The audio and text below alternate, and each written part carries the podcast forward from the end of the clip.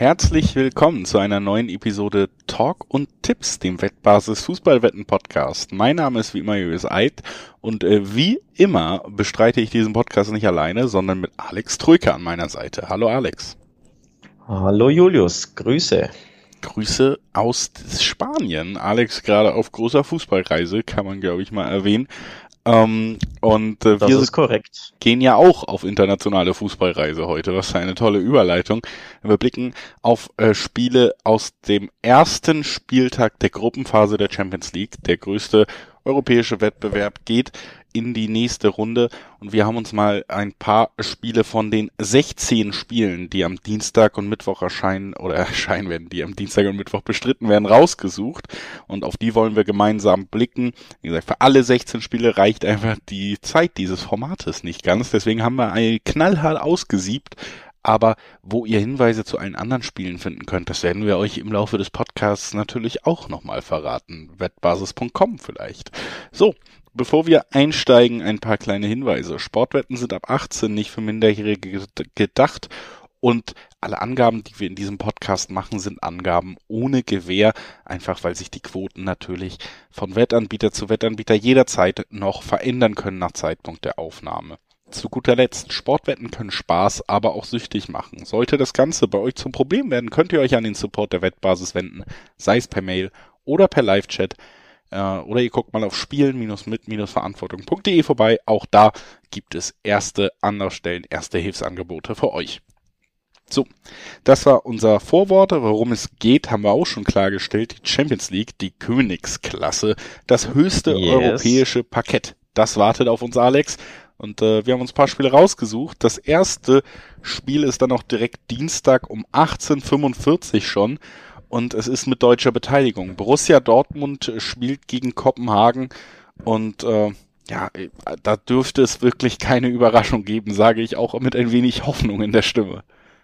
Mit Hoffnung in der Stimme tatsächlich, denn beim BVB international weiß man ja zuletzt so gar nicht, was man so bekommt. Ähm, wir erinnern uns ja allzu gut beispielsweise an die Duelle mit den Rangers, da war man recht hoffnungsfroh, dass man in der, zumindest in der Europa League weiterkommt, nachdem man in der Champions League in einer auch sehr, sehr machbaren Gruppe ausgeschieden war, nur Dritter wurde. Und dann verlor man zu Hause, wie war es, 2 zu 4 gegen die Rangers, glaube ich, so. Also, man ist hoffnungsfroh beim Duell Dortmund-Kopenhagen. Das ist eigentlich ein Pflichtsieg, um richtig gut in diese sehr knackige, sehr schwere Gruppe zu starten mit Man City und mit dem FC Sevilla. Also zu Hause gegen Kopenhagen, das ist ein Pflichtsieg für den BVB. Aber das dachte man in letzter Saison eben auch beim ein oder anderen Heimspiel, das eben in die Hose ging.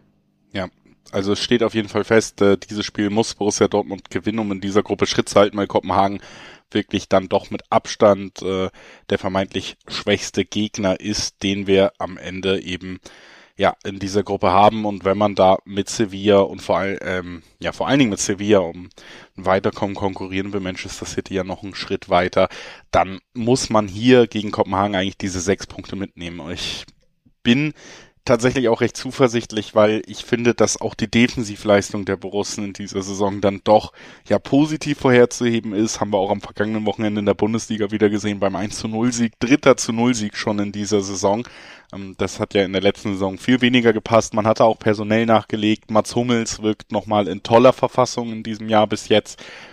Und ich glaube, das ist eben gerade ja ein Faustpfand, wenn man gegen diese vermeintlich kleineren Gegner spielt, gegen die man in der letzten Saison, du hast die Rangers, du hast die Gruppe in der Champions League, man kann aber natürlich auch St. Pauli im DFB-Pokal ansprechen, dass man einfach diese Stabilität einer Mannschaft mitbringt, dem Niveau entsprechend, auf dem Dortmund sich befinden sollte. Und das heißt, dass man eben keine dummen Gegentreffer kassiert, das Spiel damit auch dominieren und kontrollieren kann, ohne Rückständen hinterherlaufen zu müssen, die es dann vermeintlich kleineren Gegnern leichter machen. Ich glaube, das ist ein ganz großes Faustpfand auch in diesem Spiel. Super spektakulär, bin ich mir gar nicht sicher, ob es das wirklich wird. Aber ich glaube, Dortmund kann das gewinnen und ich glaube tatsächlich, Dortmund tut das ohne Gegentreffer. Der vierte Pflichtspiel ohne Gegentreffer dann in dieser Saison. Und da gibt's tatsächlich beide Teams treffen Nein, gibt's zwei Elferquoten. Dortmund gewinnt und beide Teams treffen Nein ist dann natürlich noch eine lukrativere Kombi und beides kann ich mir gut vorstellen. Ja, und ich glaube, ich kann mir gut vorstellen, woher das rührt, dein Tipp, dass es einen zu Null-Sieg des BVB gibt. In der Bundesliga ist das ja dreimal schon geglückt. 1-0 Leverkusen, 1-0 Hertha und 1-0 Hoffenheim zuletzt am Wochenende. Keine berauschenden Spiele gegen das, BV, äh, des BVBs. Teilweise ja fast schon durchaus enttäuschende Offensivauftritte, aber eben die Punkte geholt, die Siege eingefahren und eben jeweils zu Null eingefahren. Also rauschhaft war es auch gegen Hoffenheim nicht, was ich so mitbekommen hatte, auch wenn ich es nicht komplett live gesehen habe, das Spiel. Aber eben Job done. Und genau das ist eben, eben auch die Voraussetzung vor dem Heimspiel in Kopenhagen. Es muss nicht wunderschön sein, aber das Spiel muss gewonnen werden, der Job muss erledigt werden. Wer weiß, womöglich wieder mit einem 1 zu 0. Das also der Blick auf das erste Spiel in unserer Besprechung. Wir gehen jetzt zum Dienstag um 2045. Äh, bleiben aber in der Gruppe. Sevilla und Manchester City treffen aufeinander in Spanien. Das erste Aufeinandertreffen dieser beiden Mannschaften, die wir ja gerade schon als Konkurrenten von Borussia Dortmund in dieser Gruppe beschrieben haben. Wie gesagt, Manchester City wohl noch etwas außer Konkurrenz und äh, bei Sevilla, du ja auch als Experte für den spanischen Fußball, deutet sich in diesem Jahr eine kleine Schwächephase an, habe ich das Gefühl. Wie würdest du das einordnen? Ähm, dein Lieblings-Co-Host dieses Podcasts ist übrigens aktuell in Sevilla und wird auch beim Spiel Sevilla gegen Manchester City im Stadion sein. Das ist der kleine, äh, die kleine Erklärung zu deiner kleinen Einleitung, dass ich vor Ort in Spanien bin. Ich war schon bei Sevilla gegen FC Barcelona im Stadion und bin es jetzt eben auch am Dienstag bei Sevilla gegen Man City. Und ich bin nicht so guter Dinge aus spanischer Sicht, mit spanischer Brille, wenn ich auf das Spiel blicke, wird mir Angst und Bange um den FC Sevilla, der am Wochenende gegen den FC Barcelona ein 0 zu 3 zu Hause kassierte. Und ich fürchte, gegen Man City droht ein ähnliches Resultat und ein ähnlicher Auftritt, denn Sevilla ist gar nicht gut in Form.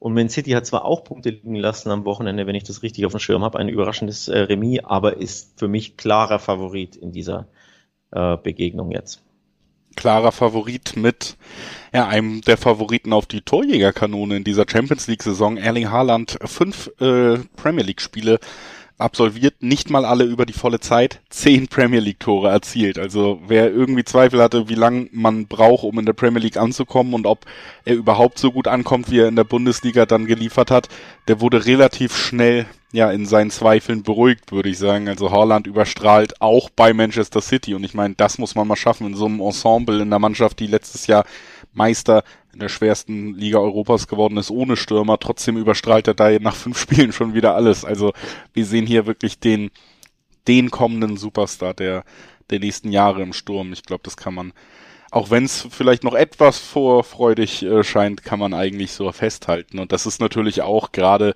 in äh, diesen Champions League Nächten ein, ein weiteres Faustpfand. Haaland ja auch schon bei Salzburg und bei Dortmund sehr, sehr gerne auch in der Königsklasse getroffen.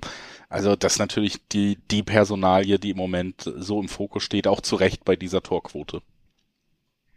Ja, und ich glaube, er wird ein, reichlich Gelegenheit bekommen, seine Torausbeute aufzupolieren und, und das ein oder andere Tor zu schießen, denn Sevilla, wie erwähnt, überhaupt nicht gut drauf, noch keinen Saisonsieg in der Liga eingefahren und auch nur einen Punkt geholt. Also aus den ersten vier Spielen einen Zähler geholt bei drei Niederlagen und zuletzt das angesprochene 0-3 gegen Barca das auch viel höher hätte ausfallen können. Da war Sevilla 20 Minuten gut und danach ging gar nichts mehr und Lewandowski und Co. hätten wirklich vier, fünf, teilweise sechs Tore erzielen können, waren da einfach nur ein bisschen nachlässig im Abschluss. Und eben nachlässig im Abschluss ist ja beispielsweise gerade genannter Erling Haaland in aller Regel nicht einfach, ähm, da da sehr eiskalt vor dem Tor ist und der immer wieder auf Tore brennt. Selbst wenn er ein, zwei, drei Tore geschossen hat, will er immer das nächste nachlegen. Deswegen, ich sehe schwarz für Sevilla. Mein klarer Tipp ist, Manchester City wird das gewinnen und eine schöne Kombi, die man spielen kann, ist eben Manchester City gewinnt und Erling Haaland trifft. Denn dass er gegen Sevilla Tore erzielen kann, hat man ja auch beim BVB gesehen. Ich meine, als der BVB 3 zu 2 in Sevilla gewonnen hatte, hat Haaland zweimal oder dreimal getroffen. Also er kennt sich im Ramon Sanchez Pizjuan Stadion aus. Ich glaube, City gewinnt und ich glaube, Haaland ist so gut in Form, dass er auch beim FC Sevilla treffen wird. Also, Haaland äh, könnte auch treffen und äh, generell sieht's gut aus für City und deswegen für mich alles angerichtet für einen Handicap-Tipp. Ich sage Handicap-Sieg City, Zweierquote. Das gefällt mir gut. Das ist tatsächlich auch ein Tipp, den ich mir auch notiert hatte, denn die normalen Quoten auf City sind ja oder sprechen eine klare Sprache. 1,38, 1,40 gibt es im Schnitt für den Auswärtssieg Cities. Also das ist eine, eine klare, ein klarer Hinweis darauf, wie die Rollenverteilung ist. Sevilla wartet ja ähm, weiterhin auf den ersten Sieg in La Liga und wird auch, glaube ich, jetzt in der Champions League ähm, ja keine Chance haben gegen City. Deswegen Handicap-Sieg finde ich äh, auch gut, vor allem zu den Quoten. Haaland trifft, City gewinnt. Das sind die offensichtlichen Tipps bei diesem Spiel. Das sind die offensichtlichen Tipps und die nehmen wir natürlich auch gerne mit. Wenn wir jetzt äh, weitergehen zum dritten Spiel unserer Reihenfolge, auch hier haben wir spanische Beteiligung. Es geht um das Duell zwischen Celtic und Real Madrid, der sagenumwobenen Macht in der Champions League, auch wieder der amtierende Titelträger. Deswegen haben wir es mit reingenommen, auch wenn wir hier auch ein relativ äh, ja, deutliches, eine relativ deutliche Ausgangssituation haben, würde ich sagen, Real Madrid schon der deutliche Favorit. Oder möchtest du da widersprechen? Möchte ich nicht widersprechen. Die Quoten widersprechen dir ja auch nicht. Es gibt 1,60er Quoten auf Real Madrid, die bei Celtic spielen, die natürlich der Favorit in der Champions League. Aber ich glaube, das wird ein sehr, sehr ungemütliches Auswärtsspiel für die Königlichen. Denn Celtic zu Hause, die können richtig Stimmung machen. Das, da sind die Fans ja wirklich äh, nicht nur der zwölfte Mann, sondern teilweise auch der dreizehnte Mann, vor allem wenn die Mannschaft da gut, gut ins Spiel kommt und sich vielleicht ne, die eine oder andere Torchance erarbeitet und vielleicht ja sogar in Führung geht, dann glaube ich, wird das ein sehr, sehr turbulentes und schweres Auswärtsspiel für Real Madrid. Ein Auswärtsspiel für Real Madrid wo sie mit einer 1-6er-Quote trotzdem reingehen. Du hast schon angesprochen, auch die, die Quoten unterstreichen ja durchaus, dass man äh, hier einen klaren Favoriten hat. Ich finde aber diese 1-6er-Quote jetzt nicht so uninteressant, muss ich sagen. Die ist schon in der Höhe, wo ich sage, ich bin mir ziemlich sicher, dass Real am Ende hier ja, des, den besseren Ausgang mitnimmt und äh, da finde ich die Quote gerade für einen Kombischein gar nicht so uninteressant. Ja, 1,60 auf Real Madrid die Könige Königsklasse, das kann man eigentlich bedenkenlos anspielen, aber bei Celtic, glaube das wird schwierig. Also hier würde ich mich zum Beispiel nicht trauen, den vorhin angesprochenen Handicap-Tipp abzugeben. Ich glaube, das wird knifflig für Real. Aber klar, sie sind so abgezockt, sie sind so routiniert, sie sind mit Weltklasse-Spielern äh, bestückt, sie sind in jedem Mannschaftsteil klar besser als Celtic. Ende wäre es natürlich eine große Überraschung, sollte Real hier nicht mit drei Punkten vom Platz gehen. Ja, und vom Handicap-Tipp, wie gesagt, würde ich mich auch dann eventuell fernhalten ähm, und halt lieber einfach auf den Dreiweg gehen, wo die Quota eben auch noch in Ordnung ist. Ich würde sagen, lass uns einfach direkt schnell weiter, wenn ähm, so deutliche Spiele sind. Wir haben die dann teilweise eben auch drin, einfach weil wir den amtierenden Sieger behandeln wollten. Jetzt äh, Leipzig gegen Donetsk, das nächste Spiel natürlich auch so ein Beispiel. Und vor allen Dingen deutschen Vereine behandeln wollen. Und ja, noch bei der Auslosung vor ein paar Wochen hätte ich jetzt gesagt, das ist fast auch ein Selbstläufer, denn bei Donetsk alleine aufgrund der politischen Situation natürlich eine Menge los. Kein Brasilianer mehr im Kader. Acht Brasilianer haben den Verein verlassen und man ist wirklich ja, glaube ich, auch wenn man in den letzten Jahren immer mal wieder in der Champions League ja auch gute Leistung zeigen konnte, ist man, was die Kaderstärke angeht, so schwach aufgestellt wie im letzten Jahrzehnt gar nicht bei Donetsk. Das spielt natürlich viel rein, viele Gründe und deswegen ist Leipzig hier schon auch aus einer Top-Liga der Favorit. Andererseits äh, bei Leipzig einen äh, mittlerweile angezählten Trainer und einen sehr schwachen Auftritt am Wochenende. Deswegen ist so ein bisschen die Frage, ob diese Negativspirale von Leipzig dann doch auch einem schwächeren Donetsk in die Karten spielen könnte, Alex. Das ist genau das. Normalerweise würde ich hier schon reingehen mit äh, ja, der klaren Position. Leipzig sollte das gewinnen, Leipzig muss das gewinnen. Aber Leipzig hat eben 0 zu 4 bei Eintracht Frankfurt auf die Mütze bekommen. Das ist also eine Niederlage ist ja sowieso das eine, aber dann auch wirklich eine krasse, schallende Ohrfeige von der Eintracht grassiert, so dass man so mit deutscher Brille aus deutscher Sicht sich durchaus Sorgen machen muss um Leipzig. Ähm, oder schadenfreudig sein kann aus deutscher Brille. Oder, oder das, aber das große Aber ist natürlich, sie haben jetzt ein Heimspiel und kein Auswärtsspiel. Ich glaube, wenn sie bei Schachtja antreten müssten, würde es nochmal kniffliger werden, dadurch, dass sie ein Heimspiel haben. Auch wenn sie angeschlagen sind, auch wenn das Selbstvertrauen natürlich im Ich glaube, man ist schon auf Wiedergutmachungskurs oder man wird auf seine Wiedergutmachung zu betreiben und in einem Heimspiel gegen Schacht, ja, eigentlich sollte das gelingen, aber ja, sie waren halt auch wirklich sehr, sehr schwach in Frankfurt. Deswegen weiß ich nicht. Ja, also für einen Dreiweg-Tipp auch einfach, weil es gibt 1,20er Quoten auf Leipzig und ich bin mir halt nicht so sicher. Es gibt ja einfach diese Entwicklung, wo eine Mannschaft dann auch ja, Spiele, die man auf jeden Fall gewinnen muss, irgendwie verliert und dann wird gesagt, man spielt gegen den Trainer und man redet jetzt schon ja auch nicht mehr nur noch hinter komplett vorgehaltener Hand über einen Trainerwechsel bei Leipzig, wenn das so weitergeht, eben auch weil das Ergebnis bei Frankfurt so krachend war. Individuell sind sie bei weitem die stärkere Mannschaft, trotzdem tue ich mich super, super schwer äh, hier wirklich äh, irgendwas im Dreiweg zu tippen, weil ich ja immer diese, diese Angst vor dieser Negativspirale dann so im Kopf habe. Was ich mir hier aber tatsächlich vorstellen könnte, ist äh, am Ende, dass wir zumindest äh, ja, Tore sehen werden. Ähm, und zwar auch über 2,5 Tore, da sind die Quoten auch noch nicht so hoch. 1,40er Quoten gibt's da tatsächlich nur. Aber das könnte ich mir tatsächlich ganz gut vorstellen, dass, ähm, ja, sollte Schacht ja irgendeine Chance haben, müssen sie mindestens zwei Treffer erzielen in Leipzig. Und dann haben wir natürlich relativ schnell diese Tore voll.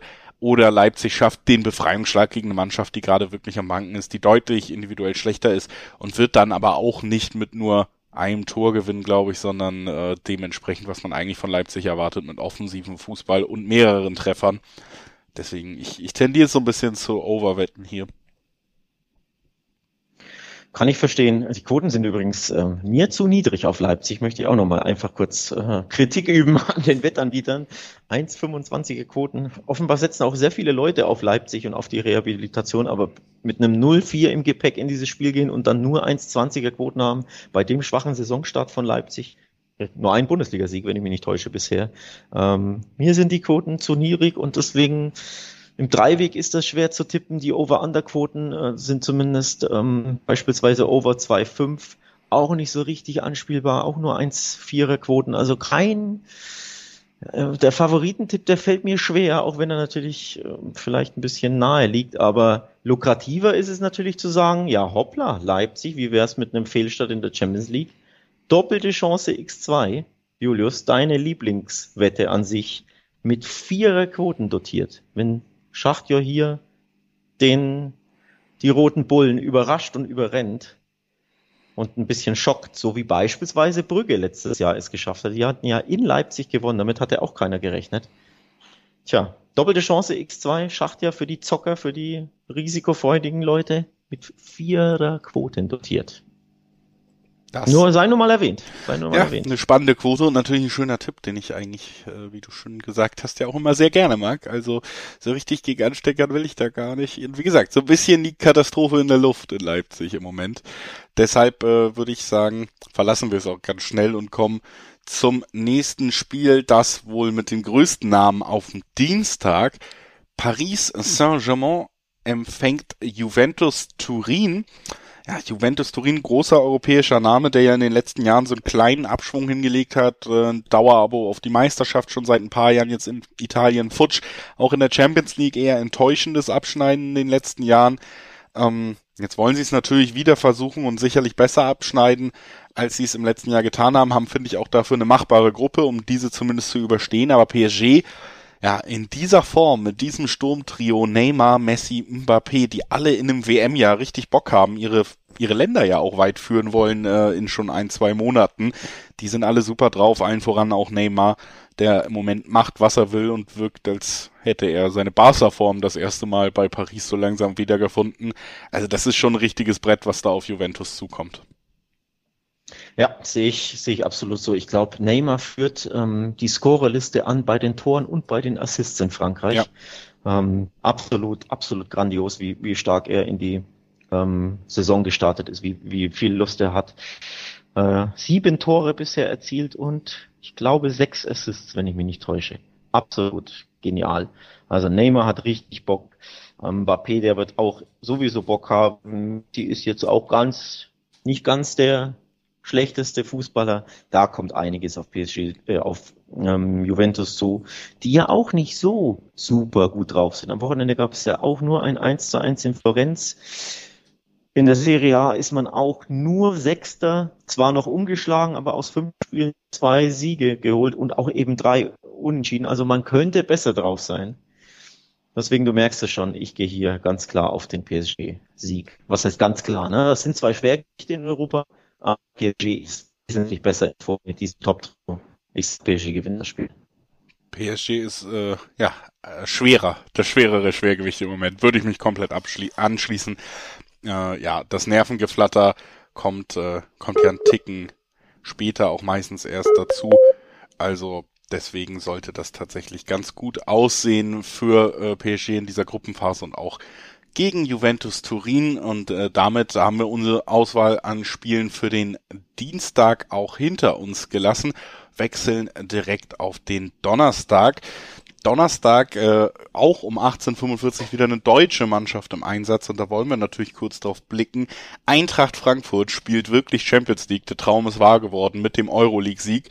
Jetzt äh, geht es gegen Sporting, ein Gegner, den wir unter anderem vom letzten Jahr gegen Dortmund kennen. Da konnten sie ja den Dortmundern in der Gruppenphase wehtun und sogar weiterkommen vor den Dortmundern. Also ein Gegner, der nicht zu unterschätzen ist und eine Eintracht, die am Wochenende gegen Leipzig bewiesen hat, wenn sie in die Spielfreude kommt, sind sie auch nicht zu unterschätzen. Götze, Kolumuani, zwei Neuzugänge, die richtig, richtig gut langsam in die Saison kommen und wirklich auch nochmal ihre fußballerische äh, Klasse unterstreichen konnten. Dann natürlich ein Kamada, den man halten konnte, der auch weiterhin im Zentrum des Spiels super, super wichtig ist und ein toller Fußballer.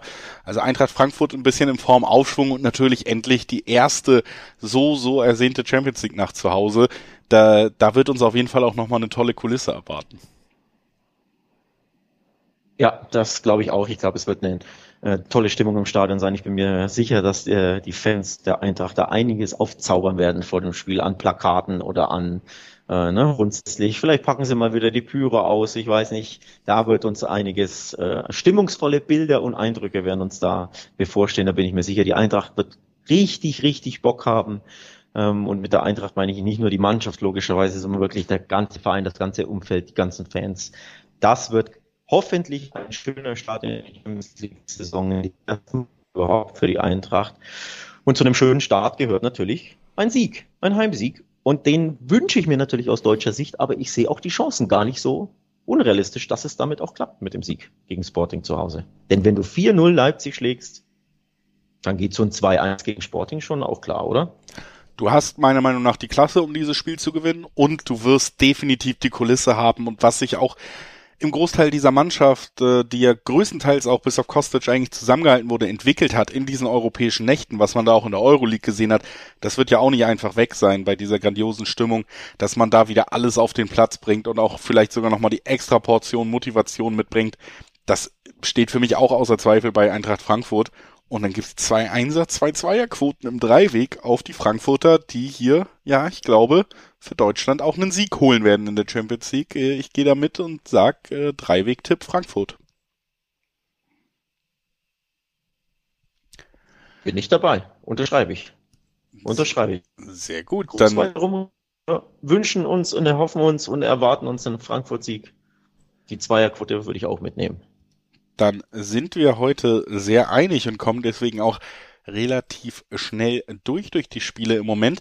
Wir würden jetzt weitergehen zum nächsten Duell. Das wird in Italien stattfinden am äh, Mittwoch um 2045. Da sind wir jetzt in der Uhrzeitspanne, um da immer so ein bisschen mitzukommen. Vorher wollen wir euch aber auch noch einmal darauf hinweisen, dass alle Spiele, die wir hier nicht behandeln können, eben aufgrund des begrenzten Formats des Podcasts natürlich trotzdem von der Wettbasis behandelt werden. Sei es im Videoformat, was ihr natürlich auf YouTube finden könnt oder eben vor allen Dingen auf wettbasis.com. Da gibt's die Spielvorschauen, da gibt's alle wichtigen Infos rund um die Spiele, damit ihr top informiert in alle 16 Spiele des ersten Champions League Spieltags reinstarten könnt. Was wollen wir euch natürlich auch hier nochmal ans Herz legen. Schaut sehr, sehr gerne jederzeit mal auf wettbasis.com vorbei. Man findet da eigentlich immer was Neues und Interessantes. Äh, und es lohnt sich immer, mal vorbeizuschauen. So, und ich denke, das nächste Spiel, das lohnt sich auch, Alex. Inter Mailand gegen Bayern München. Bayern München, der Tabellendritte der Bundesliga. mit äh, zwei Unentschieden zuletzt in der Liga. Die, die Offensivmaschinerie ist so ein bisschen in Stocken geraten. Gegen Inter, die haben offensiv keine Probleme, aber defensiv große Probleme. Da wackelt's und äh, passt's noch gar nicht so gut in dieser Saison in der Serie A. Schon des Öfteren drei Gegentore bekommen, jetzt auch in den letzten beiden Ligaspielen. Da ist so eine Schwachstelle für Inter und gegen trotzdem diese Bayern mit einer schwächlichen Defensive, das ist natürlich jetzt nicht so die tolle Ausgangslage. Ja, das stimmt natürlich. Ähm, das Mailänder Derby 2 zu 3 gegen den AC Milan verloren. Davon nee, 3-1 gewonnen, okay, aber du hast es angesprochen, es gab auch drei Gegentore beim 1 zu 3 bei Lazio Rom. Also zuletzt eine wackelige Defensive und auch wenn die Bayern jetzt nicht gewinnen konnten bei Union, wenn die Bayern Platz bekommen, wenn sie richtig heiß sind, und das sind sie in der Champions League, vor allem in der Gruppenphase ja jedes Jahr eigentlich, sie marschieren ja immer durch ihre Gruppenphasen. Also wenn die Bayern Platz bekommen, dann wird das, glaube ich, bitter für Inter werden. Und das, für uns ist es natürlich interessant, die Bayern-Quoten ein bisschen ins Auge zu nehmen, denn anders als beispielsweise bei Leipzig sind die schon interessant mit 1,80 dotiert im Dreiweg. Das ist jetzt keine schlechte Quote, oder? Ja, ich meine, wir betreuen hier meistens die Bundesliga. Auf 1,8er Quoten für die Bayern warten wir seit zwei Jahren, glaube ich, ne? Also. so ungefähr, ne? ja. Äh, wirklich eine relativ hohe Quote im Dreiweg, die ich auch super interessant finde, weil ich sie schon als klaren Favoriten sehe, eben gerade weil Inter auch überhaupt noch nicht so balanciert wirkt und eben auch die, die defensive Sorgen macht und das bei dieser Flexibilität, die Bayern jetzt da auch noch mitbringt, das kann schon richtig wehtun. Klar ist auch, ich habe sogar ganz kurz, muss ich sagen, aufgrund dieser defensiven Probleme und der ja, Übermacht, die ich bei Bayern da offensiv sehe, sogar aufs Handicap geschielt. Dreierquoten gäb's da, würde aber trotzdem anfügen, das ist schon der Tipp für die Risikofreudigen. Denn auf der anderen Seite muss man auch sagen, Bayern sehr, sehr hoch stehend als Mannschaft, immer mal wieder anfällig und äh, der Angriff von Inter, der enttäuscht auch in diesem Jahr nicht wirklich. Mit Lukaku hat man da jemanden wieder zurückgeholt, mit Lautaro Martinez hat man da auch einen tollen Konterstürmer, vor allen Dingen, der bei solchen Situationen gefährlich werden kann. Deswegen, ja, äh, würde ich jetzt nicht fest davon ausgehen, dass Bayern kein Tor kassiert und dann wird es natürlich auch schwerer mit dem Handicap. Die Dreiwegquote von 1,8, die finde ich aber auch gut genug, um jetzt gar nicht großartig aufs Handicap zu schielen und die würde ich tatsächlich hier gerne anspielen. Die Handicap-Quote lockt enorm. Ähm, es ist riskant natürlich, aber Dreierquoten, da lohnt es sich, finde ich, tatsächlich ins Risiko zu gehen, denn lass mal die Bayern in der 75. 2-1 führen. Da wären wir ja beide nicht überrascht, wenn das passiert. So. Und dann macht Inter ein bisschen auf, weil mit einer Niederlage willst du natürlich nicht stark, weil im Heimspiel. Und dann kontert Bayern und hat Reue und Leroy Sané flitzt davon oder Musiala wurschtelt sich durch und dann Sadio Mané ne, auch kein ganz langsamer, schlechter Spieler und dann fällt das 1 zu 3 in der, keine Ahnung, 85. und dann hast du dein Handicap zu einer Dreierquote. Also super, super, super lukrativ für mich. Ähm, auch lukrativ und interessant ist der Tipp, Bayern gewinnt und beide treffen. Denn du hast das ja angesprochen. Inter ist auch immer für Tore gut. Ich glaube sowieso, das wird ein, ein Top-Spiel werden. Mit Ende wahrscheinlich im Ende den FC Bayern München. Aber wir werden Tore bekommen. Dann kann man auch tippen, Bayern gewinnt und beide treffen zu auch schönen Quoten. Das sind äh, auf jeden Fall, finde ich auch, es wird wahrscheinlich ein ganz ansehnliches Spiel und generell sind da viele spannende und relativ hohe Quoten dabei. Das sind natürlich die perfekte Kombi eigentlich. Äh, und äh, da macht es schon Spaß, alleine auf dieses Spiel ja, vorauszublicken. Dann äh, würde ich sagen, machen wir jetzt trotzdem den Sprung weiter und äh, gucken auf ein Spiel, wo ich immer, wenn ich die Ansetzung lese, denke ich, dieses Spiel sehen wir einfach jedes Jahr in der Champions League. Äh, Neapel gegen Liverpool gab es zumindest auch schon mal in der Gruppenphase. Ähm, und äh, dieses Mal wieder Neapel sehr gut in die Saison gestartet. Das kann man bei Liverpool gar nicht so unbedingt behaupten. Da hapert's ja noch so ein bisschen. Auch das Merseyside Derby am Wochenende ziemlich enttäuschend gewesen. Viele, viele Verletzte auch. Die Offensive, ja, das Tempo im Spiel fehlt total. Die Mannschaft wirkt zu Beginn der Saison sehr müde und äh, ja mit relativ wenig Intensität ausgestattet, was für Liverpool und deren Spiel ja schon recht äh, ja bedauerliche Feststellung ist am Ende. Deswegen, ich, ja, für mich riecht's hier so ein bisschen nach Favoritensturz im ersten Spiel, ehrlich gesagt. Ja, kann ich verstehen. Kann ich tatsächlich verstehen. Ähm, Napoli ist ja jetzt auch nicht völlig aus Pappe, nämlich, sondern sie sind Tabellenerster in der Serie A. Elf Punkte aus fünf Spielen, drei Siege, zwei Unentschieden, also noch keine Niederlage. Auch die meisten Tore in der Serie A geschossen, zwölf am, an der Zahl. Also Napoli richtig, richtig gut drauf und Liverpool eben holprig. Da war dieses 9 zu 0, da hat man das Pulver verschossen, so ein bisschen.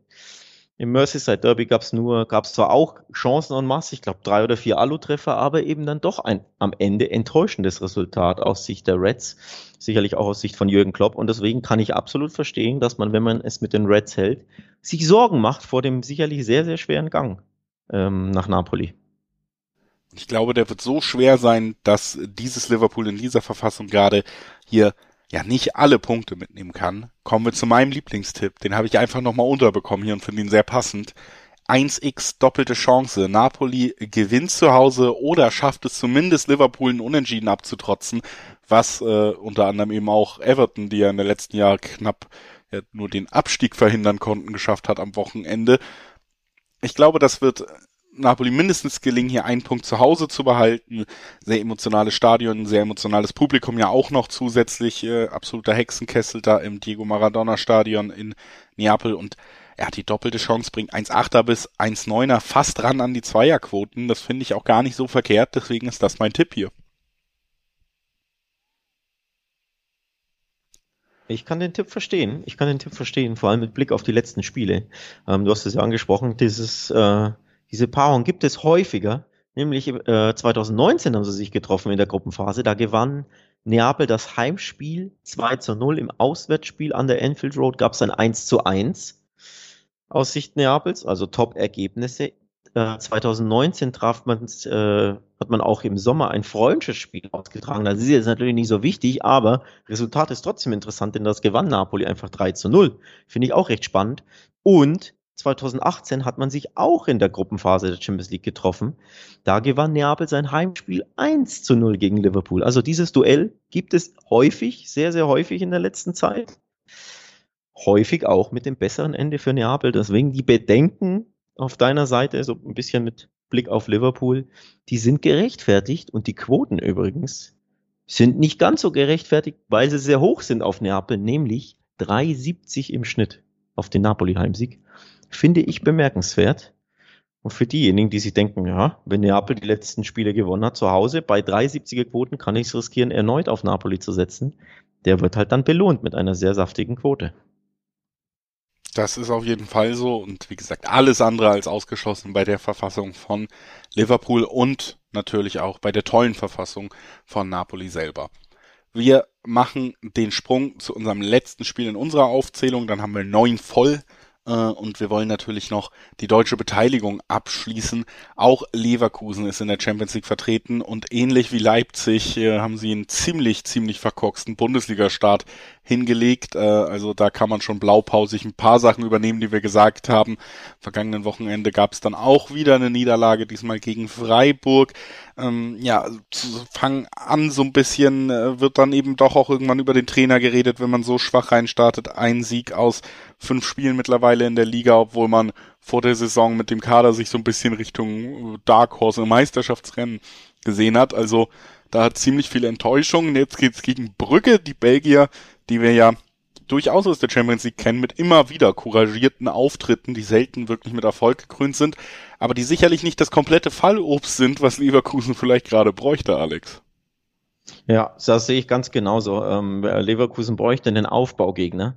Das 0 zu 3 bei Mainz, das hat nicht lange gewährt. Es gab direkt die Heimniederlage gegen Freiburg. Das ist ein, der nächste Nackenschlag, die nächste Enttäuschung. Katastrophenstart für Bayer.